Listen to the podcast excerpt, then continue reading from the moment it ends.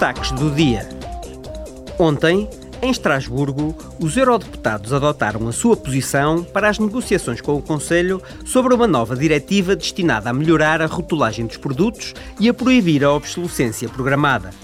O principal objetivo é ajudar os consumidores a fazerem escolhas respeitadoras do ambiente e incentivar as empresas a disponibilizar-lhes produtos mais duradouros e sustentáveis. Antes da apresentação de uma proposta da Comissão, prevista para o final deste ano, os eurodeputados avaliaram as receitas do orçamento da UE e defenderam a introdução de novos recursos próprios. Uma das principais razões para a introdução de novas fontes de receitas da União é a necessidade de reembolsar a dívida no âmbito do plano de recuperação da UE.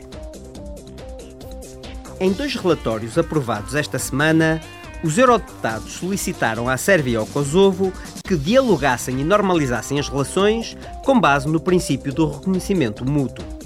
O Parlamento salientou que a Sérvia se deve alinhar com as sanções da UE contra a Rússia. No que diz respeito ao Kosovo, os deputados saudaram os bons resultados no combate à corrupção, mas solicitaram melhorias no sistema judicial.